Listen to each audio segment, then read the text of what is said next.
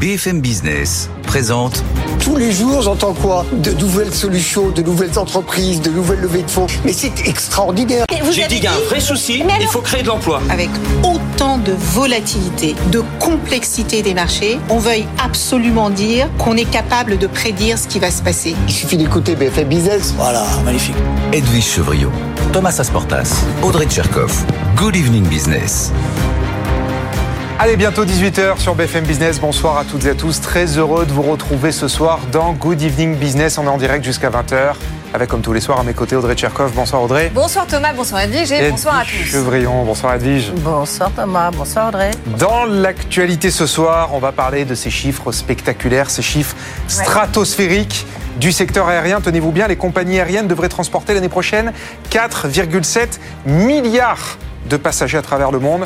C'est beaucoup, la reprise du secteur est bel et bien enclenchée. On en parlait pas plus tard qu'hier soir sur la scène des BFM Awards avec nos deux lauréats, Ben Smith et Guillaume Foury. Et on va évidemment largement y revenir ce soir. Donc Good Evening, ce sera après votre invité, Edwige. Oui, parce que là, pour le coup, c'est plutôt le ski. Et éventuellement, c'est peut-être Astérix, c'est la potion magique. C'est le patron de la Compagnie des Alpes, Dominique Thillot, qui sera avec nous. Très bon résultat, résultat euh, de 2023 un peu décalé. Ben, on voit que bah, le ski, c'est formidable. Mais alors, le parc de loisirs, c'est vraiment encore mieux. On regardera effectivement en termes de CO2, ben, si jamais euh, on, on a le droit encore de skier. Et puis, euh, on verra aussi le choc d'électricité sur les résultats de la Compagnie des Alpes. On voit que ça a été quand même assez violent. Évidemment, on voit tout ça dans 10 minutes. Et puis, bah, nos experts arrivent dans la foulée, Edwige. Dans, Audrey. Ouais. Dans les experts, ce soir, eh ben, beaucoup de sujets, puisque alors évidemment, on va parler de cette renaissance spectaculaire du secteur aérien et de sa décarbonation, mais on va aussi se pencher sur les chiffres publiés ce matin par Rexecode. Ils nous disent, et c'est sans appel, que la France est le pays où l'on travaille le moins en Europe après la Finlande. Alors qu'est-ce que ça veut dire réellement par rapport à notre compétitivité Réponse tout à l'heure et puis on débattra du réchauffement climatique puisque l'ADEME nous dit que si rien n'est fait, le dérèglement climatique coûterait 260 milliards d'euros par an à l'économie française. Rien que ça. Bon, ça nous fait des gros gros sujets encore à débattre ce soir. Hein. Euh, on est en direct jusqu'à 20h. Ça... Euh, on a bien besoin de deux heures pour Ouais. balayer tous ces sujets. Absolument. À tout de suite. À tout de suite. Good evening business, le journal.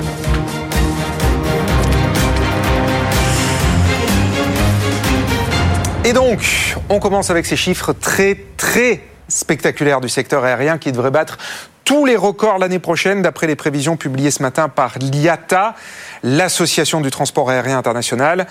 Le secteur devrait tout simplement faire l'année prochaine plus de bénéfices qu'en 2019, avant la pandémie. Jean-Baptiste Huette.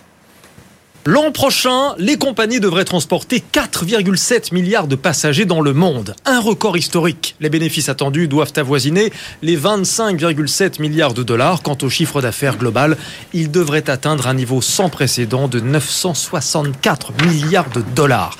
Le patron de IATA, Willy Walsh, se frotte les mains, saluant le rythme extraordinaire de la reprise. Toutefois, ajoute-t-il, la pandémie nous a coûté 4 années de croissance. Pour le patron d'IATA, 2024 semble être un plafond puisque au-delà, les prévisions semblent se normaliser aussi bien pour les passagers que pour le fret. Le fret, justement, s'il a permis pendant le Covid de limiter la casse avec 210 milliards de dollars de chiffre d'affaires en 2021, on devrait retomber à 111 milliards l'an prochain. Du côté des carburants, la facture pour les compagnies va continuer d'augmenter, les coûts des billets aussi. Enfin, les carburants d'origine non fossile, les SAF, Sustainable Aviation Fuel, représenteront de leur côté 0,5% de la consommation totale contre 0,2 cette année, une progression jugée bien trop lente par de nombreux experts. Jean-Baptiste Huet, 18h03, on poursuit avec un autre record, mais cette fois-ci, vous allez voir, c'est moins glorieux. La France est tout simplement le pays où l'on travaille le moins en Europe, juste après la Finlande, d'après une étude publiée ce matin par Rexecode. Alors c'est pas nouveau, me direz-vous, effectivement, il n'y a pas vraiment de scoop, mais ce qu'il est un peu plus, c'est que la productivité des salariés, elle aussi, maintenant, est en baisse. Caroline Morisseau. La France est l'un des pires élèves. L'an dernier, les salariés français à temps plein ont travaillé 1668 heures en moyenne contre 1792 dans le reste de l'Europe, soit 124 heures de moins. Si on regarde dans le détail, les Français travaillent 65 heures de moins que les Espagnols, 122 heures de moins que les Allemands ou encore 162 heures de moins que les Italiens. Un seul pays, la Finlande, arrive derrière. Le phénomène n'est pas nouveau. La France est à la traîne en termes de temps de travail depuis les années 2000. Quasiment partout, le temps de travail est également orienté à la baisse, mais moins qu'en France. En cause, selon Rex et Code, le passage aux 35 heures et tous les congés dont bénéficient les salariés français, congés payés ou encore RTT. Jusqu'ici, en revanche, la France pouvait s'abriter derrière un argument. Certes, les Français travaillaient moins, mais ils étaient plus efficaces. Or, c'est de moins en moins le cas. Selon le Conseil national de la productivité, la productivité horaire, c'est-à-dire l'efficacité moyenne des travailleurs français, a diminué de 6% depuis le Covid. Caroline Morisseau, 18h04, on parle maintenant d'automobile et de l'alliance Renault-Nissan, ou plutôt de ce qu'il en reste. Vous savez que l'Alliance a été quand même largement détricotée ces derniers mois, mais il reste encore visiblement quelques projets en commun dans les cartons. Bonsoir Raphaël Couder. Bonsoir Thomas. Les dirigeants de Renault, Nissan et Mitsubishi étaient présents tous les trois ce matin au siège de Renault à Boulogne-Billancourt pour présenter ces projets, Raphaël. Oui, absolument. Et cette image symbolique, Jean-Dominique Senard, Luca De Meo, présents aux côtés de leurs homologues de chez Nissan et de Mitsubishi, les trois euh, dirigeants des les trois les dirigeants des trois constructeurs réunis effectivement euh, à côté de Paris aujourd'hui pour ce qui s'appelle toujours malgré tout le conseil mensuel de l'Alliance. Pas d'annonce révolutionnaire aujourd'hui, mais une confirmation que les trois groupes veulent bien continuer euh, de travailler ensemble, de collaborer au cas par cas euh, sur des projets définis. Ça commence évidemment avec Ampère, l'entité électrique que Renault veut introduire en bourse l'année prochaine. Nissan et Mitsubishi confirment qu'ils vont bien investir respectivement 600 millions et 200 millions d'euros dans cette filiale. Les constructeurs entendent aussi renforcer leur collaboration sur la production de moteurs et de châssis et des synergies vont également être euh, améliorées en Amérique latine. Bref, les projets ne manquent pas malgré effectivement le détricotage de l'alliance qui a été acté le mois dernier. On le rappelle, Renault est descendu de 43 à 15% des parts de chez Nissan. Les deux groupes ont mis fin euh, à leur structure d'achat en commun, ce qui constituait véritablement le cœur de leur partenariat historique. Et c'est désormais vers une structure plus souple qu'on se dirige, sans entité commune, mais avec des relations beaucoup plus apaisées. Bon, Merci beaucoup Raphaël. Et le président de l'Alliance Renault-Nissan, Jean-Dominique Sénard, sera l'invité euh, de BFM Business demain matin. Good Morning Business à 8h15 au micro de Laure Closier et Christophe Jacubizine. Et puis pour finir, puisqu'on parle d'Alliance qui se détricote, le grand projet commercial de Pékin baptisé les routes de la soie eh ben, se fera désormais sans l'Italie. Bonsoir Léo Dumas. Bonsoir Thomas. Euh, Rome avait jusqu'à la fin de l'année pour dire si euh, elle renouvelait ou pas sa participation. Eh ben, l'Italie a décidé aujourd'hui de sortir une fois pour toutes de ces routes de la soie, Léo. Et ce n'est pas une surprise puisque Giorgia Meloni préparait le terrain depuis plusieurs mois avant même son arrivée euh, à la tête de l'Italie. La première ministre jugeait cette adhésion comme une grave erreur. La décision a donc été communiquée aujourd'hui, il y a trois jours à Pékin. Elle est rendue publique aujourd'hui. L'idée est de ne pas froisser la deuxième économie mondiale et de maintenir le dialogue ouvert avec elle. Pour rappel, ces nouvelles routes de la soie, ce sont 2000 milliards de dollars d'investissement chinois pour améliorer ces liaisons commerciales vers l'Europe et l'Afrique notamment. En clair, des investissements dans la construction de ports, de voies ferrées ou encore de parcs industriels. Mais pour ses opposants, Washington, le premier, c'est un cheval de Troie de Pékin pour étendre son influence. Surtout qu'un rapport publié le mois dernier montre que les nations qui y participent accumulent désormais plus de 1100 milliards de dettes auprès de la Chine, ce qui concerne particulièrement les pays en voie de développement et ils sont plus de 150 à avoir adhéré à ce programme selon Pékin. L'Italie, c'était en fait le seul pays du G7 à l'avoir rejoint il y a 4 ans. Elle voulait en profiter pour réduire son déficit commercial vis-à-vis de la Chine. C'est raté. Il s'est creusé de 14 milliards de dollars en 2019 à 33 milliards l'année dernière. Bon, merci beaucoup Léo. Effectivement, les chiffres sont, sont sans appel. 18h08, on va sur les marchés.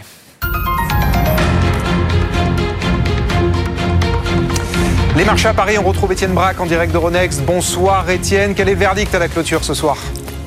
Bonsoir Thomas.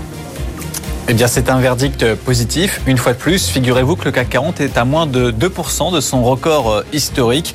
7435 points, c'est une hausse de 0,6%. Le DAX, c'est-à-dire la bourse de Francfort, a battu un nouveau record euh, aujourd'hui. Des indices qui sont toujours portés par des indicateurs qui montrent que ça ralentit, notamment aux États-Unis, dans le secteur euh, de l'emploi privé. Ça sera confirmé vendredi avec le rapport officiel, mais en tout cas, pour l'instant, ça montre bien que l'emploi américain est de moins moins en moins tendu, ce qui est une bonne nouvelle pour les investisseurs qui parient toujours bien sûr sur des baisses de taux l'année prochaine. Du côté des faits marquants de cette séance, à noter la forte baisse des cours du pétrole avec notamment un WTI, un baril américain qui redescend sous les 70 dollars pour la première fois en 5 mois. Vous avez un baril de Brent également qui décroche de 3,7% à 74 dollars. Et du côté des valeurs Renault et ce soir la plus forte hausse de l'indice parisien avec donc cet accord avec Mitsubishi et Nissan sur Ampère, plus 5,9% pour la valeur ce soir à 38 euros. Et puis à noter un record historique aujourd'hui pour Airbus. La valeur a gagné plus de 1,3% ce soir à la clôture au-delà des 138 euros. Et donc la bourse de Paris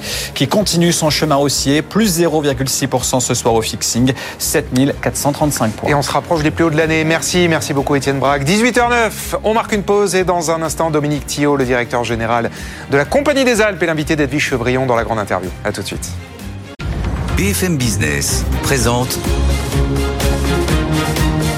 Edwige Chevrillon, la grande interview. Y aura-t-il de la neige à Noël? Est-ce que les réservations sont en hausse? Est-ce qu'on aura le droit encore de skier? Est-ce que les JO 2030, ce sont, c'est une bonne nouvelle pour la Compagnie des Alpes? Son directeur général est avec nous. Bonsoir Dominique Thillot. Bonsoir. Merci d'être là. Euh, beaucoup de questions à vous poser. Vous avez euh, évidemment publié vos résultats parce que vous avez un exercice décalé qui clôt au mois de septembre. Très bon résultat parce que vous avez franchi de manière symbolique les 1 milliard de chiffre d'affaires, donc c'est quand même important et puis qu'en plus c'est plutôt la, potion magique des parcs de loisirs qui fait que qui a très bien, qui a surperformé par rapport euh, au ski. On va revenir sur tout ça. J'ai d'abord une question évidemment, les vacances de Noël approchent. Est-ce que les réservations sont en forte hausse? Est-ce qu'il y aura de la neige? Il y a de la neige. Il y a déjà de la neige. Euh, on a même ouvert certains de nos domaines euh, sous un format pré-ouverture, euh, avec à la satisfaction des, des, des, clients. Et donc plus que jamais, il y aura de la neige. Euh, ça faisait même longtemps qu'on n'en avait pas eu autant. Et donc euh, on est tous prêts et engagés pour faire vivre une expérience incroyable à nos clients. Oui, bien sûr. Euh, Est-ce que bon, les, réservations, c'est en hausse de combien là? Chaque jour qui passe, c'est plus combien? Ouais, Les réservations sont bonnes. Il reste, en, on a quelques points d'avance, trois, quatre points d'avance, notamment sur nos domaines qui sont des domaines de altitude par rapport à l'année dernière. Et donc ça, c'est de bon augure puisque avec des dates de vacances de Noël qui sont revenues au 22, 23 décembre sur 14 jours, c'est plutôt de bon augure pour nous. On se souvient que l'année dernière, elles, elles, avaient commencé très tôt, et donc ouais. euh, on est très très optimiste. Tous les signaux sont au vert au moment où on se parle. Oui, donc euh, ça veut dire que c'est un peu plus logique effectivement comme vacances de Noël. On va rappeler 2000 skiables que vous avez, c'est La Plagne, Les Arcs, Pesé, Valandry, Tignes, Val Les Ménuires, Méribel, Serre Chevalier, Flaine. Bon, je vais peut-être m'arrêter là parce qu'il y en a encore 4 ou 5, donc ça, ça, fait, ça fait beaucoup. Le milliard de chiffre d'affaires, c'est important parce que c'est, ça vous fait franchir une étape ou qu'on vous estimez de Mekio pour la Compagnie des Alpes? Je crois que ça nous fait franchir, franchir une étape de manière un peu symbolique euh, après euh, tant d'années de croissance et la, croissance continue. C'est plus ça qu'il faut retenir, c'est-à-dire la croissance, la croissance aussi bien euh, dans les domaines skiables, dans notre activité domaine skiable, que l'hébergement, euh, puisque nous avons une activité avec MMV que nous avions racheté l'année dernière, et puis bien sûr dans les parcs de loisirs, vous mentionnez la potion magique. Euh, oui, nos investissements dans ces métiers euh, rencontrent leur public parce qu'on fait vivre, on essaie de faire vivre une expérience la plus exceptionnelle possible. Mais, en même temps, dans ce qu'on voit, c'est ça qui est aussi un peu contradictoire, parce que là, vous avez très bons résultats, vous dites tout, euh, est plein chez nous, euh, et puis en même temps, on voit les chiffres de euh, qui, disent que le, ben, voilà, ça va exploser le nombre de passagers. Donc, est-ce que c'est pas un petit peu contradictoire? Non, c'est pas contradictoire. Je pense qu'il y a un, il y a un effet où euh, post-Covid, euh, les gens ont envie de vivre des expériences de la vraie vie avec de la non-distanciation ouais. et donc oui, de se retrouver entre amis, en famille et puis euh, découvrir le monde. Et je pense qu'il y a eu une sorte de, de limitation avec cette période Covid. Et là aujourd'hui, on le voit, l'épargne qui est, qui est en forte hausse est, est redirigée vers les loisirs, vers vers les voyages, vers la culture. Et ça, c'est tout à fait euh, intéressant pour nous qui sommes dans le domaine des loisirs. Quand je vous posais la question de savoir s'il y a de la neige, c'est qu'en même temps, vous avez des, ben, genre Pesé-en-Croix, euh, euh, vous avez des, des, stations, des domaines skiables, en fait, c'est des domaines skiables que vous avez, oui. qui ne sont pas très hauts. Donc, euh, est-ce qu'il n'y a pas une interrogation pour savoir euh, qu'est-ce que qu'est-ce que vous allez en faire? Non, mais il y a certaines parties de domaines skiables. Nos, nos domaines skiables en moyenne sont en haute altitude. certaines parties des points d'entrée de... Chevalier, c'est pas très haut. Oui, des points d'entrée. Et dans ce cas-là, on met euh, pour euh, pallier un éventuel manque de neige, encore une fois pas cette année, mais on met des télécabines qui permettent de monter directement à la partie euh, à la partie un ascenseur valéen en quelque sorte euh, qui permet de remonter et de bénéficier du domaine skiable en, en, en altitude. Oui, euh, on, on, reviendra sur l'aspect justement émission de CO2 parce que c'est un peu Absolument. la question qu'on qu qu qu se pose, surtout avec la COP 28, mais mais pas que parce qu'évidemment il y a une prise de responsabilité du reste que vous avez prise. Vous allez tout nous raconter. Je voudrais qu'on revienne au, aussi sur le, le choc électrique parce que vous avez dit on a connu un, un choc énergétique électrique, euh, électrique d'une violence inouïe. Euh, parce que bah, forcément, euh, vous avez besoin de beaucoup d'électricité dans vos activités. Absolument. Alors en plus, euh, on a une particularité, c'est que autant les parcs de loisirs bénéficient du tarif AREN, le fameux tarif nucléaire historique, euh, alors que dans les domaines skiables qui sont actifs que sur l'hiver, ils, ils, ont accès à très peu d'AREN. Et donc effectivement. Bah parce qu'en fait, l'arène est répartie aujourd'hui en fonction de votre activité sur avril, mai, septembre, octobre. Et donc, euh, c'est pas de chance quand on a une activité complètement hivernale. Mais mais au-delà de ça, et c'est ça qui rend les résultats euh, très solides, et, et, et, en dépit de ce choc électrique en croissance, euh, bah, c'est qu'on a su, par des mesures de sobriété, absorber, et par la croissance du groupe, a permis de dépasser même euh, le coût de ce choc électrique. Ça montre la résilience du modèle d'affaires, euh, ça montre aussi et surtout l'engagement euh, des équipes. Oui, euh, 35 millions, vous êtes passé à 72 millions. Absolument. Là, là la reine, euh, bah, c'est bientôt la fin de la reine, on en parle beaucoup ici sur BFM Business. Absolument. Qu'est-ce que vous allez faire? Ben déjà, on va essayer de comprendre euh, quand il sera complètement définitif le dispositif mis en place. Ça, un point pour euh, vous. Je comprends, on a bien compris à partir de quand l'État allait capter euh, une partie de ce qui est considéré comme un surprofit. On n'a pas encore l'idée de comment ce surprofit va être redistribué aux, aux consommateurs. Euh, nous, ce qu'on a pris comme euh, comme option, c'est qu'en fait de se dire d'accélérer le développement de tout ce qui est autoproduction. Autoproduction par des ombrières photovoltaïques sur les parkings de nos de nos parcs d'attractions, autoproduction en mettant des turbines en montagne sur nos réseaux de neige de culture, euh, autoproduction parfois quelques éoliennes, notamment à Serre Chevalier, et donc quelques panneaux photovoltaïques sur les gares de remontée mécanique. Et donc plus on est en autoproduction et donc en autoconsommation, moins on est exposé au risque du prix de marché de l'électricité.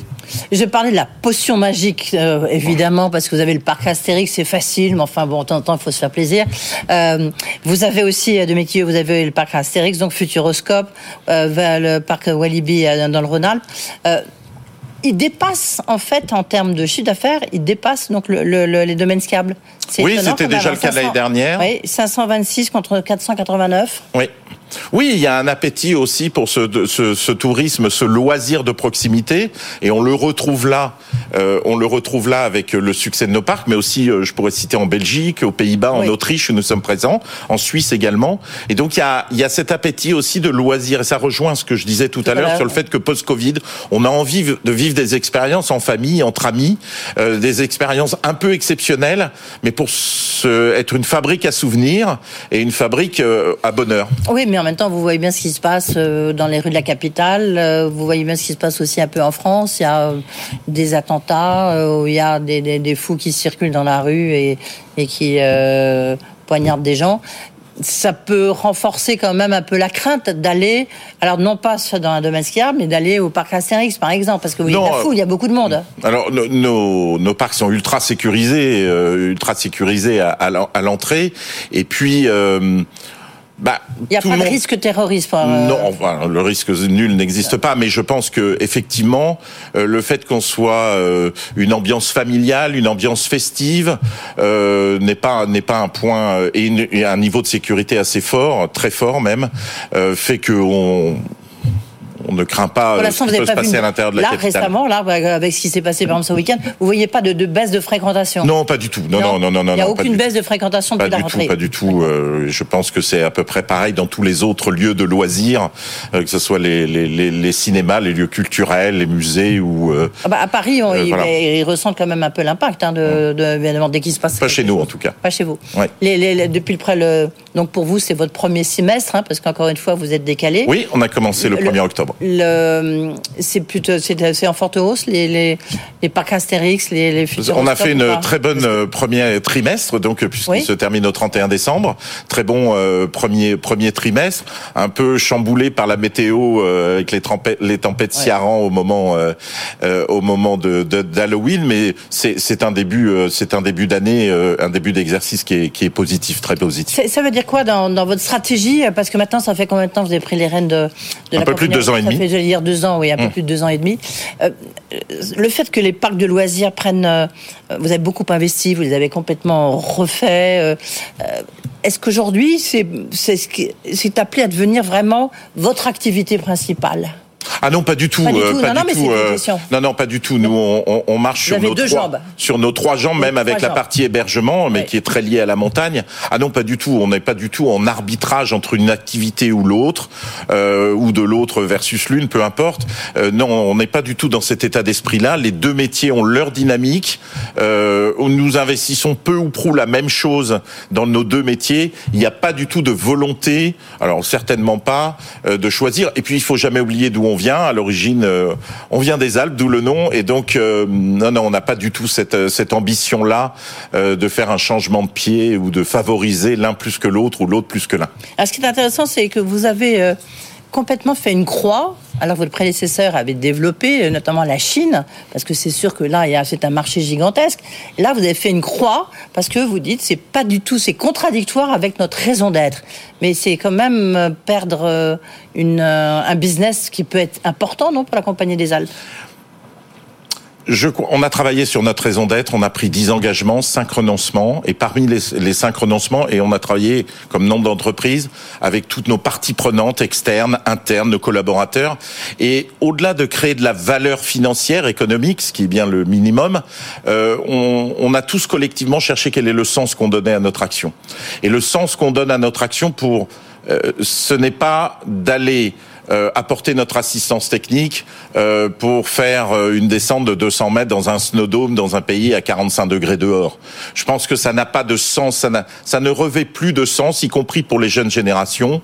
Et donc, euh, ça fait partie des renoncements. On a décidé de ne plus apporter notre assistance technique euh, pour développer des installations, par exemple de domaines skiables, euh, et notre, principalement de domaines skiables dans des pays qui n'ont pas ou dans des lieux qui n'ont pas suffisamment de neige naturelle et de manière majoritaire. Alors oui, c'est peut-être une perte d'opportunité, euh, mais c'est le sens qu'on donne à notre action, c'est la conception même de notre métier, et nous l'avons défini en, collectivement. en même temps, me dites pas que dans tous les domaines de skiable que vous avez, vous n'utilisez pas de la neige artificielle. Non, on je vous utilise. crois pas. non, on utilise de la neige de culture, euh, toujours de manière minoritaire, euh, et si c'est possible d'ailleurs, puisque la neige de culture se fabrique entre moins 4, moins 15 degrés, et donc euh, on l'utilise, euh, bien sûr on l'utilise, il n'y a pas de, il n'y a pas de débat Quoi, la là-dessus. neige de culture, pardonnez-moi. Euh, peu importe la neige artificielle. Neige artificielle laisse entendre qu'il pourrait y avoir un additif. Euh, donc, mais peu importe. Il n'y a pas d'additif. C'est interdit en France depuis déjà des décennies. Euh, ce, qui est, ce qui est important, en revanche, le mettre sous une coque euh, dans un lieu euh, dont le mix énergétique est principalement euh, centré sur le charbon, c'est pas le sens que nous Oui, souhaitons donner. C'est quoi votre raison d'être? Ben, notre raison d'être, c'est Non, créer mais est-ce des... que vous la, la phrase, c'est quoi? Alors la phrase, je, je- je peux euh, vous la citer, mais c'est créer des, des moments exceptionnels en famille et qui soient connectés au territoire. Et, on est très engagé sur tout ce qui est la transition écologique. Vous la- vous l'avez dit, on pourra en, reparler. Le, justement, vous, aussi, vous réduisez beaucoup les émissions de CO2 parce que c'est une manière aussi de prévenir les reproches qu'on peut vous faire. Euh, il y a la question de savoir si on a encore le droit, entre guillemets, hein, de, de skier. Vous, bon, il y a les dameuses aussi qui sont que vous avez électrifiées. Qu'est-ce que vous faites concrètement Alors concrètement, euh, d'abord euh, notre conviction et notre souhait de travailler en deux monnaies, en euros et en grammes de CO2, euh, c'est pas une tactique pour prémunir des critiques. C'est pas de la com. C'est une vraie, voilà, Mm. c'est une vraie conviction. Donc on n'a pas de recours à la compensation carbone, on n'achète pas de crédit carbone. En revanche, collectivement, on s'est dit il existe des des sujets sur lesquels on peut avoir un vrai impact sur nos- notre scope 1 et 2. À titre d'exemple, nous n'utilisons plus, depuis l'année dernière, euh, d'énergie fossile dans nos dameuses. c'est uniquement des huiles alimentaires usagées qu'on récupère d'ailleurs notamment de nos parcs et qui servent de carburant de deuxième génération, euh, le HVO. Vous, vous les trimballez comment euh, De votre parc de loisirs, euh, je sais pas, Avec des- à Val d'Isère, ça fait une petite trotte avec des camions qui eux-mêmes roulent au HVO. D'accord. Voilà. Et donc c'est 90% d'émissions de CO2 en moins. La technologie existe depuis le siècle dernier. Il n'y a aucun réglage à faire sur les moteurs. On a même utilisé, on utilise même ce carburant sur les bus à Val d'Isère et à Tignes, euh, pour ceux qui connaissent. Ça, c'est une bonne on idée. utilise dans nos chaudières fuel de nos ateliers euh, et bientôt dans nos chaudières fuel dans certains bâtiments où il y a encore des chaudières fuel. Et donc l'objectif est de réduire. On le fait de la même manière dans les parcs Est-ce que ça vous coûte Ça vous coûte rien? Ça me coûte 17 centimes de plus puisque cette énergie qui est donc euh, 10 fois moins émissive que l'énergie fossile est taxée comme l'énergie fossile. Ah oui. Et c'est ça le. C'est ça qui est un peu C'est absurde. ça. Nous, on est un. On peut prendre ce surcoût, mais la bascule pour notamment de certains sites qui sont un peu moins, euh, un peu plus sensibles, on va dire, à ce, à- à ce sujet-là, nécessite euh, sans doute un effort euh, fiscal pour cet effet Donc on d'aubaine pour pourra l'État. toujours skier à Noël. Pas à Noël, on pourra toujours skier, c'est ce que vous nous dites. Ah, bah, bien sûr qu'on pourra skier, plus que jamais. Est-ce que la- les JO 2030, comment est-ce que pour la Compagnie des Alpes, j'imagine que c'est c'est c'est le jackpot, non C'est l'euro million avant l'heure, non? L'euro million, je sais pas. En tout cas, il y a un certain nombre de nos sites, euh, Méribel, euh, Serre Chevalier, euh, La Plagne, euh, Val d'Isère, euh, on verra, euh, qui sont évidemment c'est une fête, c'est une fête avant euh, parce que ça crée une émulation, ça crée une envie collective. Ça sera une fête après aussi et pendant évidemment un, un- un événement, un, un Oui, Mais événement vous majeur. vous préparer, j'imagine. Oui, oui, on va se Donc ça veut dire préparer que vous allez avec mettre toutes des les... nouveaux, des nouveaux télécabines, des nouveaux Oui, ça, je- enfin, l'objectif de ces jeux est de rester le plus durable possible. Oui, mais enfin c'est l'occasion Euh, de moderniser. Oui, mais on modernise au fil des ans. euh, Il n'y a pas de, de sujet là-dessus. Le point, c'est qu'évidemment, on sera prêt, comme tout le monde, toutes les entités socio-économiques, le monde politique, on sera prêt au rendez-vous pour en Et faire, faire une une fête extraordinaire. patinoire à Nice, est-ce que c'est une bonne idée? Est-ce que c'est très, euh, c'est très COP 28 Oh, écoutez, je, je crois que la patinoire soit là ou ailleurs, mais ça, c'est un, c'est un débat sur lequel je vais pas prononcer. C'est La prudence. Euh, toute dernière question, euh, Dominique Thio. Là, 2024, ça s'annonce comment en attendant 2030 Mais écoutez, vous, parce que euh, 2023, 2024 c'était bien. Plus d'un milliard. Maintenant, on est quoi Vous visez quoi Bah, on vise un, un, un peu plus, évidemment, en croissance. 2024 s'annonce bien avec des produits, des gros investissements qu'on a fait notamment sur de nos, nos su- de nos sites euh, belges, euh, avec un, un nouvel Aqualibi et puis euh, et puis une nouvelle attraction unique au monde sur notre parc de Bellward. Également des nouveautés dans tous nos domaines skiables et euh, nos parcs d'attractions qui sont traités de la même manière. Donc, ça sera une année, s'il fallait la qualifier, 2024 Écoutez, euh, j'espère très bonne euh, et, et- et nous verrons en fonction euh, euh, d'éléments externes, mais en tout cas, à ce jour, je, je, je, je suis très confiant. aussi celui dans tous les cas, si ce n'est plus que 2023. Merci beaucoup, euh, Merci Dominique beaucoup. Le directeur général de la Compagnie des Alpes, était donc notre invité. Il y a beaucoup de neige, ça va faire plaisir à quelqu'un que je connais, qui est déjà rentré en studio et qui nous présente les infos. Thomas Asportas. Retrouvez BFM Business à la radio dans les grandes villes de France. Et partout dans le monde, en live ou en podcast sur bfmbusiness.com. BFM Business, l'info éco. 18h30 sur BFM Business, Google a lancé aujourd'hui sa nouvelle intelligence artificielle baptisée Gemini qui doit lui permettre de rivaliser face à ChatGPT d'OpenAI et face à Microsoft. Google assure que Gemini est son modèle d'IA le plus conséquent et le plus doué. Et au même moment en Europe, la Commission, le Parlement et le Conseil européen négocient en ce moment même sur une version définitive du règlement européen sur l'intelligence artificielle. Un accord pourrait être trouvé dans la soirée, voire dans la nuit, mais reste incertain. Volkswagen prépare les esprits à des décisions difficiles en termes d'emploi. Le constructeur a annoncé aujourd'hui qu'il voulait réduire ses coûts salariaux hors activité de production de 20%.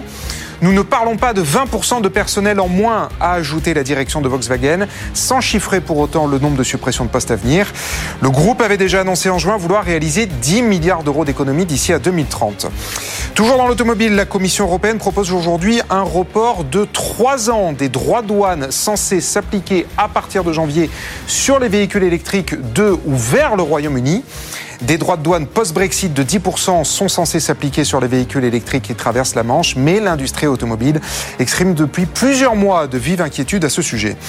L'enseigne d'ameublement Habitat est officiellement placée en redressement judiciaire par le tribunal de commerce de Bobigny. Habitat compte 25 magasins, 450 salariés et avait déjà demandé jeudi dernier son placement en redressement judiciaire en raison de difficultés financières profondes. Danone se sépare de Michel et Augustin. Le groupe est en négociation exclusive avec l'italien Ferrero. Le montant de la cession n'a pas été communiqué. La marque française ne fait plus partie des priorités de Danone qui dit vouloir recentrer son portefeuille sur ses marques les plus performantes. La cession devrait être effective dans les mois à venir. Et puis pour finir, ça va très bien pour McDonald's qui pourrait connaître la période de croissance la plus rapide de son histoire puisque la chaîne prévoit d'ouvrir 10 000 restaurants supplémentaires dans le monde d'ici à 2027. McDonald's aurait alors 50 000 restaurants dans plus de 100 pays. La chaîne américaine veut aussi accélérer son programme de fidélisation qui lui rapporte d'ores et déjà 20 milliards de dollars de revenus par an. 18h33, dans un instant, on retrouve nos experts Edwige Chevrillon, Emmanuel Le Chypre et Audrey Tcherkov. À tout de suite. Good Evening Business. Actu, experts, débat et interview des grands acteurs de l'économie. 18h36 sur BFM Business. Bienvenue dans les experts. Emmanuel Le Chypre, bonsoir. Bonsoir. Vous avez rejoint. Edwige Chevrillon, évidemment, vous êtes resté avec nous. Bon, on va quand même commenter hein, cette, euh, on l'appelle comment, cette divine surprise. Euh, ces chiffres du secteur aérien qui pulvérisent absolument. quoi? Divine, Divine surprise. surprise. C'est ce que dit le secteur en voyant les chiffres. Ils sont tellement bons que même eux, s'ils n'y croyaient pas. Ah, cru- Parce que les chiffres, non mais attendez, j'illustre.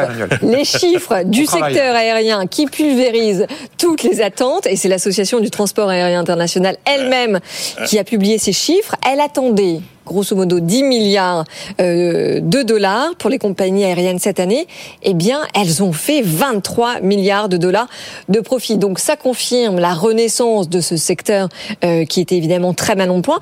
Et ça fait écho, évidemment, euh, à la récompense qui a été donnée hier soir, euh, Thomas, lors des BFM Awards, euh, pour le prix du manager de l'année attribué au patron d'Air France KLM, Ben Smith. On l'écoute tout de suite. On a eu euh, les derniers cinq ans pour, euh, pour nous était vraiment un, un vrai challenge. Euh, on a commencé euh, en 2018 où Air France KLM était dans une position très compliquée en termes de rentabilité. Et ensuite, on a vécu la période de Covid. Heureusement, les derniers deux ans, on a transformé l'entreprise. Nous sommes dans un état beaucoup euh, plus solide qu'on était en, durant la période de Covid. Et je suis vraiment honoré de recevoir ça aujourd'hui. Emmanuel Le Chypre, vous avez, vous avez l'air un peu dubitatif sur ces chiffres, mais c'est quand même assez exceptionnel. Non, je suis pas dubitatif. Ce qui m'étonnait, c'était que vous trouviez ça, euh, vous qui euh, trouvez que le transport aérien. Ah, je dis pas que c'est bien, mais peu- je fais peu- le constat de dire que c'est. aux euh, intérêts de la planète, ce, ce, ce, ce soit euh, euh, fantastique. Mais c'est vrai que il y a plusieurs, alors il y a plusieurs explications. Bon, il y a l'effet, il y a l'effet rebond, hein, c'est sûr.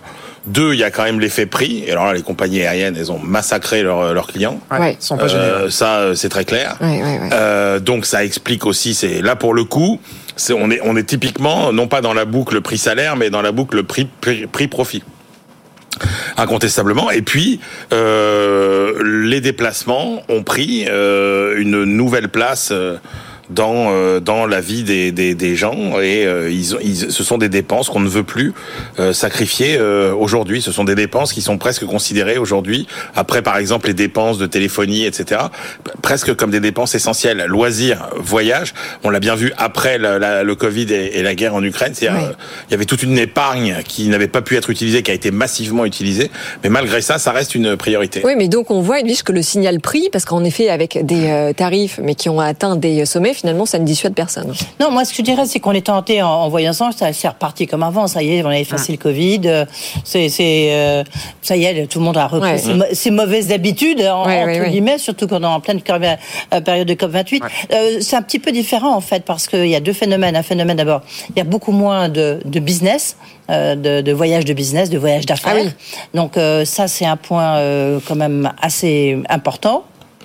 Bah oui, c'est que, enfin, c'est- Alors, c'est- c'est à nuancer. C'est pas revenu à la normale, Non, ouais, c'est à sur le- nuancer. non, non, mais parce que c'est- je pense que ça a changé quand même dans la Non, mais il y a une nuance Edwige à apporter, c'est que le, le voyageur en business un peu solitaire qui part, etc., ça oui, il y en a moins. En revanche, on constate des activités records sur tout ce qui est euh, congrès, euh, euh, déplacement d'entreprises, etc. Parce qu'à un moment où finalement les gens sont moins ensemble, on voit que l'activité mondiale euh, des euh, séminaires, etc. Tous ensemble, on va à l'étranger, on prend l'avion, Et etc. si vous m'avez a connu une activité record. Laissez terminer. je reprenais.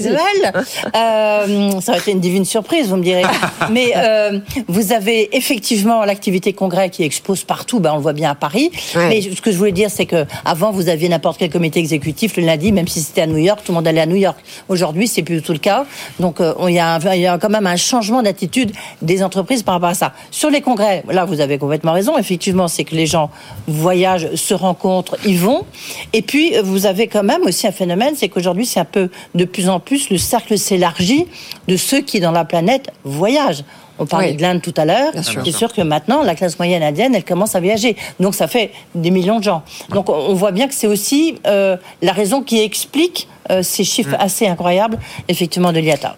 Oui, absolument. Et il ne faut pas oublier non plus que les compagnies aériennes, évidemment, elles n'ont pas eu d'autre choix pendant la pandémie euh, et puis après que d'alléger leur structure de coûts pour faire face euh, à la crise. Et donc au- aujourd'hui, elles sont beaucoup plus légères. Et en effet, avec l'envolée des tarifs, ça explique des marges beaucoup plus importantes. Ouais, euh, on rappelle qu'effectivement, elles ont encaissé quand même 183 milliards de dollars de pertes hein, entre 2020 et 2022. Donc là, on a des profits records, mais il y a quand même une, une petite pente à remonter. Bon, maintenant Ouais. que la reprise est là, indubitablement, ça pose deux questions. Un, euh, la chaîne de production qui suit pas. Comme vous le disiez, Edwige, de plus en plus de gens voyagent, mais les avions suivent pas. On en parlait encore hier sur la scène des BFM Awards. Et deux, les questions climatiques, évidemment, on va, on va en parler. Sur la supply chain, pas plus tard que ce matin, le patron de Safran, Olivier Andriès, dit maintenant assez clairement les choses. Euh, moi, il faut qu'on me fixe des objectifs de production réalistes. Ce que me demande Airbus, c'est irréaliste. Ça, c'est frappant quand même. On a une demande qui est revenue à 100, voire 120%. On se demande si un jour l'offre va revenir à 100%.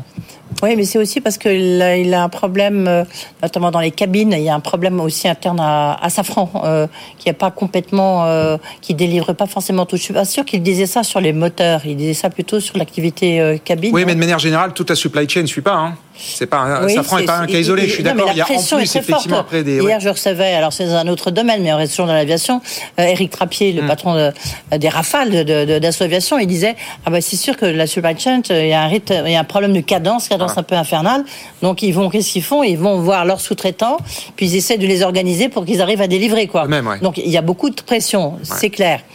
Après, euh, ça, oui. ça Non, mais attendez, bah, c'est assez hein. inquiétant. Est-ce que ça veut dire qu'on peut s'imaginer à avoir des supply chains qui se délocalisent complètement Non, mais Emmanuel c'est- le choc de demande est absolument euh, considérable.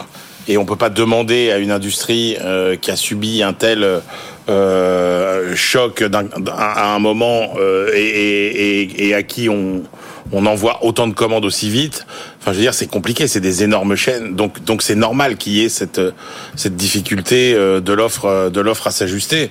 Euh, après, euh, oui, c'est possible qu'on voit des. De toute façon, il faudra créer davantage de euh, de chaînes puisque tout le monde commande, que les prochaines livraisons ce sera dans plusieurs années euh, et que euh, effectivement une chaîne n'ayant que la résistance de son maillot le plus faible, si vous si vous réussissez à construire les avions, mais si les moteurs ne suivent pas, euh, vos avions ne sont Ah oui. toujours, euh, euh, toujours pas prêts. Donc euh, donc ça va mettre du temps, oui, à se à se résorber. Ouais, et l'autre question, évidemment, c'est la question climatique, Audrey. Euh, très clairement, les chiffres sont sans appel. Euh, on voit bien que la question de la pollution et la décarbonation euh, n'empêche pas les gens de voyager. Oui, c'est sans non, mais appel. c'est pour ça que ça fait un petit clin d'œil euh, un petit peu mauvais. C'est-à-dire qu'on voit bien que tout le monde parle, euh, notamment, notamment des jeunes, qu'effectivement, il faut, faut plus prendre l'avion. euh, euh, il y a un réchauffement climatique, la planète est morte, etc. Et puis, ils prennent l'avion exactement comme avant. hein. Donc, euh, c'est un petit peu l'ironie Oui, on euh, s'attend à quasiment 5 milliards de personnes euh, Ah, qui faut prendront l'avion en trouver, ces 5 milliards de 2024. personnes. 5 milliards, c'est gigantesque. Bah, vous êtes quand même sur un marché qui potentiellement progresse de 10% par an. Alors, Euh, IATA disait ouais, 4,5 par an. Non, mais je veux dire, potentiellement, la, arrive, la- la de- hein. la demande mondiale potentielle, la, jusqu'à client- 10% la- clientèle potentielle mondiale augmente d'à peu près euh, 10% par an. Donc, euh, euh, effectivement, euh, il faut rappeler que les gens qui sont contre l'avion sont quand même ceux qui le prennent pas en général. hein. Donc, euh, si Alors, vous prenez... Il y en a beaucoup qui le prennent euh, et qui sont, Ouais. euh, et qui sont contre l'avion. Oui, aussi. Les contradictions. Aussi, aussi. Oui, oui, mais en même temps, c'est bien tout le paradoxe de la société dans laquelle on, on vit, on évolue euh, aujourd'hui.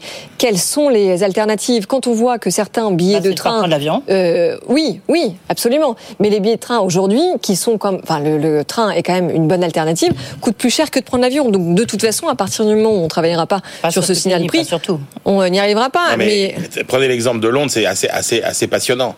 C'est-à-dire qu'en gros, euh, pendant longtemps, les gens allaient à Londres en avion. Quand l'Eurostar est arrivé, on s'est dit c'est formidable. Ouais. Plus besoin d'aller à l'aéroport, euh, plus besoin de rentrer dans Londres fouilles, depuis les Heathrow, etc. Euh, on prend le train, on s'assoit à Paris, on descend dans le centre de Londres, c'est merveilleux. Aujourd'hui, la réalité, c'est que euh, c'est exactement le contraire. Alors le Brexit est passé par là. Bah oui, mais encore donc, une fois, pourquoi Emmanuel Est-ce que vous avez vu le prix des billets non mais pour, alors un- l'Eurostar non mais C'est sauf que un vous avez le hyper prix cher. et deux vous avez tous les inconvénients du voyage puisque maintenant il faut arriver deux trois heures à l'avance Oui, oui, oui. euh, pour pouvoir enregistrer correctement. Vous payez un billet 300 euros et vous êtes pas sûr d'arriver à l'heure. Euh, l'avion vous coûte euh, aujourd'hui l'avion coûte Oui. beaucoup moins cher. Oui. Et, je- et je veux dire le train c'est malheureux à dire mais l'Eurostar par exemple pour Londres n'est plus compétitif face à face à l'avion. Donc euh, tant que ce Non, sera il y a beaucoup de lignes euh, comme ça. Et effectivement, le l'IATA, donc l'association professionnelle du secteur, dit que à peine 7% des voyageurs prévoient de moins voyager l'an prochain. Ouais. Donc très clairement, là, il y a, quasiment qu'un nuage à l'horizon. Oui, et, mais les euh, solutions. Ça met un peu les pendules à l'heure. Où sont Ouais, les euh, solutions? Parce qu'on parle de l'avion vert, on parle des biocarburants, etc. HVO, mais on n'a aucun monsieur. passage à l'échelle aujourd'hui. Oui, mais c'est ce que recycler les huiles, les HVO, c'est ce que expliqué. Les biocarburants. C'est ce que vient de faire euh, euh, euh, Virgin Airways, euh, comment il s'appelle euh, Branson. Branson, Rich- Richard, Richard Branson. Branson, ouais. Il vient de faire un vol euh, justement euh, comme ça. Donc il y a des solutions, Il sera pionnier jusqu'au bout. Oui, oui. Il y a des- il y a des Effectivement, comme dit Audrey, maintenant, il faut industrialiser, passer à Oui. l'échelle. On ne sait pas quand est-ce que, et y compris Eric Trappier, hein, il le dit sur ses avions verts, euh, bon, on ne sait pas exactement comment tout ça va, va, va se concrétiser. Ah, le jour où il y a un rafale vert, alors là, je vous offre Ouais. champagne Ouais. demain. Bon, euh, Aux entrepreneurs et aux entreprises d'innover. Et c'est sans doute pas le plus compliqué. Non. Bon. Alors, euh, notre deuxième sujet, puisqu'on parle d'un sujet compliqué, euh, Emmanuel, euh, bah, c'est le sujet du temps de travail en France, sujet éternel. Ah, qui nous dit ce matin, le fameux sujet. Oui. L'éternel sujet. Euh, D'où les est- problèmes de cadence. D'où les problèmes de cadence, peut-être. Euh, on est le pays qui travaille le moins en Europe. Après la Finlande, c'est pas un scoop, euh, mais là les, chiffres effectivement sont sans appel. Est-ce que hier on a eu le classement PISA Est-ce que là c'est un nouveau classement qui explique les problèmes de, problèmes restants parce qu'on en a surmonté certains de compétitivité de l'économie Ou est-ce que c'est plus vraiment un sujet le temps de travail en fait? Bah, il y, a- quand même une surprise dans ce dans ce classement, c'est que euh, euh, on avait cette idée que si on regardait finalement le nombre d'heures travaillées euh, par habitant, qui est quand même la vraie variable qui permet de définir le, le niveau de vie d'un euh, d'un pays, euh, on disait souvent oui, le problème c'est qu'il n'y a pas assez de gens qui travaillent, notamment parce que les jeunes rentrent tard sur le marché du travail, que les Ouais. seniors partent plus tôt. Et on disait en fait, il y a euh, pour, pourquoi euh, les Français a priori travaillent moins, c'est parce que euh, il y a pas assez de Français qui sont au travail, mais que les Français qui travaillent, eh ben eux, ils travaillent beaucoup. Et en fait, on s'aperçoit que même ça, c'est pas vrai. C'est-à-dire qu'en gros, quand vous prenez euh, effectivement euh, l'indicateur que donnait Thomas, qui est euh, la durée du travail à temps plein par salarié, à temps plein. c'est effectivement la France qui est euh, quasiment celle qui travaille le moins avec euh, la Finlande. Alors après, si on regarde les autres indicateurs qui sont aussi intéressants, à temps partiel, on est un peu plus haut que la moyenne, c'est-à-dire qu'on travaille un peu plus à temps partiel Ah oui. en France qu'ailleurs. Et puis surtout, je trouve que la partie euh, qui est assez nouvelle finalement dans l'étude et qui est intéressante, c'est qu'on compare le temps de travail des, des salariés avec les non-salariés. Et c'est là qu'on s'aperçoit qu'en France, euh, tous les non-salariés, c'est-à-dire euh, les artisans, les commerçants, les auto-entrepreneurs, etc., travaillent beaucoup, beaucoup plus que les, que les salariés. Ouais, c'est pas une surprise aussi, mais bon, effectivement, c'est intéressant de le chiffrer. Ouais, ouais, oui, absolument, très intéressant. Alors donc évidemment, ça s'explique euh, parce que vous venez de dire et euh, les 35 heures, des demandes de euh, congés et de RTT qui se font sur des périodes plus longues, longues que euh, nos voisins allemands, euh, italiens et puis espagnols. Et on a aussi une préférence pour le temps libre. Il faut le dire. C'est dans la dans la culture française. C'est une culture récente, hein, c'est les 35 heures un peu qui ont, qui Ouais, ont ouais, ouais. créé cette, ce, ce besoin de temps libre. Bah, la France a fait le choix, euh, effectivement, de, les Français ont fait le choix collectivement euh, d'avoir plus de temps libre, plus de loisirs Ouais. et de gagner moins. C'est ça. C'est- C'est c'est un choix de. de Oui, c'est ça, parce que tout ça explique le déficit de c'est un- pouvoir d'achat collectif. C'est un hein. choix effectivement de société. Et là, pour boucler avec la question de la, de, de la productivité de l'école, etc., euh, il y a quand même aujourd'hui aussi dans la faillite de l'école quelque chose à rechercher euh, aux mêmes origines que finalement euh, la défiance pour le travail, qui relève finalement de la non-valorisation euh, de l'effort, euh, du travail, euh, etc., etc. Donc oui, il y a quand même une préférence française pour euh, pour euh, le pour euh, pour, euh, j'ose pas dire l'oisiveté, mais pour le, le temps libre. Pour le loisir, en tout cas. Ouais, mais, mais, Edwige mais ça, ça aura toujours la même, la même logique en fait. On voit bien que le, on en parle souvent ici. Le taux d'emploi, c'est un peu l'obsession euh, d'Emmanuel Macron Ouais. aussi de, de Bruno Le Maire parce que c'est ce qui pourrait faire euh, faire beaucoup d'économies à la Tout France, fait, au budget de la France. Euh, ça rejoint le taux de l'emploi. C'est c'est c'est ça, ça vient corroborer un peu ces- cette étude. Bah, il augmente, oui, mais enfin, Oui. il, il est en progrès pour le coup, le taux il, d'emploi. il progresse, mais il doit encore augmenter. Ah oui, bien sûr, on n'est pas arrivé au bout du chemin. Ce qui est Non. intéressant, c'est que effectivement, mais c'est vraiment devenu le nouvel indicateur. Tout à fait, hein. ouais, le taux d'emploi, Ouais. tout à fait, et notamment la des seniors depuis depuis quelques jours euh, de la bouche de, de Sauf Bruno pour. Emmanuel. Euh, le, ce qui est intéressant dans l'étude, c'est que effectivement, on travaille moins parce que euh, bah, le temps de travail inférieur aux autres, avec les congés payés et aussi les arrêts maladie. C'est peut-être ça en fait la, var- la variable d'ajustement, je sais pas, mais ce qui nous distingue le Avec plus un des taux autres. d'absentéisme euh, Ouais, voilà, de colossal. deux semaines par Ouais. an. En Allemagne, c'est une semaine. Ça, on peut- ça, ça permet quelque part aussi d'expliquer un peu plus euh, a, a posteriori tous les débats qui est autour du budget, autour des arrêts maladie. C'est-à-dire que non seulement ça coûte cher, mais en plus, c'est une raison forte qui explique pourquoi on travaille moins. Je crois qu'en en France, hein, c'est le pays qui consomme le plus d'anxiolytiques. Donc euh, c'est vrai qu'on a quand même un problème de, de santé publique et bientôt un problème de santé mentale. Hmm. De non, Emmanuel. Est-ce que c'est pas là le, le- le- le vrai sujet? On a longtemps, longtemps, Bah, énormément parlé des 35 heures, mais qu'on est quand même en moyenne deux semaines d'arrêt par an de travail, d'arrêt maladie, c'est c'est- c'est colossal. Alors il y a deux explications. La première, c'est euh, effectivement que C'était avant le Covid. Hein. la France est en retard euh, sur euh, tout ce qui est euh, conditions de vie euh, au travail. euh, euh, et ça, effectivement, on voit bien que ça joue. C'est-à-dire qu'il y a un mal-être au travail qui est euh, plus important euh, en France euh, qu'ailleurs. Et puis la deuxième explication, qui pour le coup est un peu moins, euh, euh, un peu moins euh, finalement euh, vertueuse, c'est l'explication euh, de, de, de ce qui se passe dans la fonction publique, par exemple, où vous avez euh, effectivement euh, quasiment euh, droit à des, à des congés maladie. C'est-à-dire que vous avez souvent des gens qui vous disent ah mais j'ai pas pris tous mes arrêts maladie, euh, etc. Vous avez un absentéisme qui est absolument record Dans les collectivités et qui locales, fait que notamment dans l'activité locale, vous n'avez personne qui travaille 35 heures Mm. au final. Par exemple. Donc euh, ça, ça, ça Bah, donc tout cela explique que depuis 2019, notre productivité a baissé de 5%. Ouais, mais ça c'est un phénomène qui est plus global. Dans vous- tous les grands pays, on constate aussi Oui, mais pas autant. recul, Alors, la, peut-être recul que de la productivité. ce recul, on peut aussi le, le- le lier évidemment au boom de l'apprentissage. hein. Oui, aussi, effectivement. Euh, donc euh, ça, euh, c'est vrai. Mais de toute façon, on va aller vers, euh, sans doute, vers une vers une normalisation de de, de, de ces gains de productivité. Et euh, effectivement, là où finalement, Ça veut dire peut- quoi, pardon, ils sont en baisse là aujourd'hui les gains de productivité, ça veut dire quoi qu'ils se normalisent?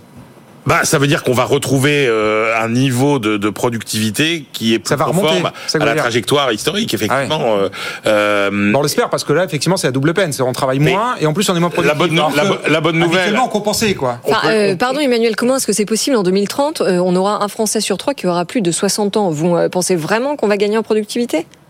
Bah, dès l'instant où votre productivité n'est plus basée sur des sur des capacités physiques, mais des capacités capacités Intellectuelles. cognitives, euh, oui, on peut tout à fait gagner. Alors avec en- l'intelligence artificielle. en productivité, Notamment. Et puis globalement, ça va dépendre aussi comment va se déformer la structure de notre euh, de notre économie euh, vers euh, les services, les services plus euh, euh, plus intelligents. Non, là, moi, je trouve que la, la façon positive de voir les choses, c'est de se dire, euh, on nous dit quand même que le grand sujet, c'est euh, la pénurie de main d'œuvre Ouais, globalement. ouais, ouais. Et si vous mettez tout bout à bout euh, sur euh, le taux d'emploi, euh, la durée de travail, bah, vous vous dites finalement de tous ces, de tous les grands pays, euh, la France est un de ceux qui a finalement le plus grand réservoir euh, de main d'œuvre euh, disponible. On peut le voir comme ça, ouais. Juste un point, je crois qu'on en parlait déjà enfin, hier et, et- et souvent. C'était un des objectifs de la conférence, la grande conférence sociale et puis la- du futur agenda social. C'est la valorisation du travail. Je pense qu'en France, on a un gros problème avec ça. C'est vrai pour les professeurs, c'est vrai pour les infirmières, pour les médecins, Euh, c'est vrai, c'est vrai un peu pour tout le monde. Il y a un vrai problème de la reconnaissance. C'est quoi le travail? Ça doit être une valeur positive, Hmm. alors qu'elle est ressentie quand Ouais, même mais- plutôt comme quelque chose de négatif. C'est vrai, et c'est vrai que dans presque tous les secteurs, on a fait le choix du travailler peu et d'être mal payé. La réalité, c'est que les enseignants français, ils travaillent assez peu. Finalement, quand vous Et ils sont très mal payés. Et ils, et ils sont mal payés, Ouais. évidemment, Ouais. mais ils sont mal payés parce Ouais. qu'ils travaillent peu aussi. Et donc euh, la question, c'est est-ce qu'il faut qu'ils travaillent plus? Est-ce qu'il faut qu'il y en ait moins? Mais surtout, je Probablement. pense que la question, c'est qu'il faut qu'ils soient payés plus. Oui, C'est mais c'est pas l'unique, hein, c'est oui, pas mais- l'unique réponse. Hein. Euh, Oui, mais on si est bien vous, si d'accord. vous rapportez leur temps de travail à celui euh, d'autres pays euh, euh, où les Oui, le enseignants travail d'un font- professeur, c'est quoi font davantage, bah, le travail d'un Il faut qu'il professeur. prépare ses cours. Si on regarde juste le nombre de cours qu'il fait. c'est Le travail d'un professeur, c'est de préparer ses cours. Enfin, Edwige, vous savez Bah très oui. bien qu'au bout d'un an ou deux, ils refont tous les mêmes cours et que c'est non, pas un temps considérable. non, non, non. mais Non, d'accord, non, mais ouais, après il y a les non, c'est copies. réducteur, Manu, là. Non, mais la réalité, c'est que le temps. Non, attendez, euh, les vacances. euh, c'est- D'abord, ça n'a pas été fait pour les profs, ça a été fait pour les élèves. Donc, je suis désolé, ils ont quand même un temps de travail qui est faible par semaine. Mais reprenez les, les statistiques. Alors après, moi, je veux bien que vous ajoutiez une forme de pénibilité, etc. Et je reconnais que c'est un métier extrêmement Bah, difficile. la, la preuve, c'est qu'on a un vrai mais- problème d'éducation nationale. Donc il y a un problème. oui, hein, alors, euh, alors, alors, alors, alors, on, on a une éducation nationale. Prenez le problème autre, euh, par un autre bout, qui est le, le- le rapport de l'Institut Molinari. Grosso modo, Ben, on dépense presque 20 milliards d'euros euh, de plus, 16 exactement, que les autres pour avoir un système euh, d'une qualité. Oui, oui, euh, mais rien, rien de cette enveloppe ne va dans la formation de qualité pour les enseignants ou alors dans la, dans la revalorisation des salaires. C'est juste que l'argent est, est bien- extrêmement mal oui. dépensé. On est bien moins, ils sont bien moins payés qu'en Allemagne, par exemple. Oui, mais bien moins payés qu'en Europe. Beaucoup moins. Bon, on poursuivra ce débat parce qu'effectivement, la situation de l'éducation nationale est loin d'être voilà, est loin d'être réglée et on le sait, c'est devenu la priorité économique numéro un du gouvernement et pas qu'au gouvernement. Merci à tous les deux. Emmanuel Le Chypre, Edwige Chevrillon, votre invité. Edwige, demain pour finir la semaine Walter Butler, euh, l'investisseur, qui vient de prendre euh, 35% de Mama, Mama Group. Là, vous avez les restaurants, la Pérouse, euh, le bœuf sur le toit. Lui-même, il a le Paradis Latin, il a Pierre Hermé, euh, il a l'Ambroisie à Paris. Euh, on, on voit qu'en tous les cas, il y a, il y a vraiment euh, un regain pour tout ce qui est un peu le symbole de la France, Paris du Paris. fête. Paris est une fête, voilà, Paris est une fête. On verra Voilà. ça demain soir avec vous, Edwige. Tous chez Maxime, ça. Tous chez Maxime. Bah, dans ça, une heure, c'est allez. l'autre. Ben oui, mais c'est pas grave. Tout ce bœuf sur le Tout ça, toit. ça bouillonne, ça Emmanuel, vous n'écoutez pas Nous, le on bosse sur le encore, toit. encore une heure, si ça vous dérange pas. Emmanuel, on est là en direct pour jusqu'à vous. 20h, Audrey. Oui, absolument. Restez avec nous. Euh, On va accueillir bientôt certains des meilleurs experts. Bruno Grandjean, Samuel Botton, Dominique Corona. Euh, Beaucoup de sujets euh, pour décrypter l'actualité. pour débattre de l'actualité. Puis cette première heure de Good Evening est déjà derrière nous, mais déjà disponible en ligne, en en réseau et en podcast. À tout de suite.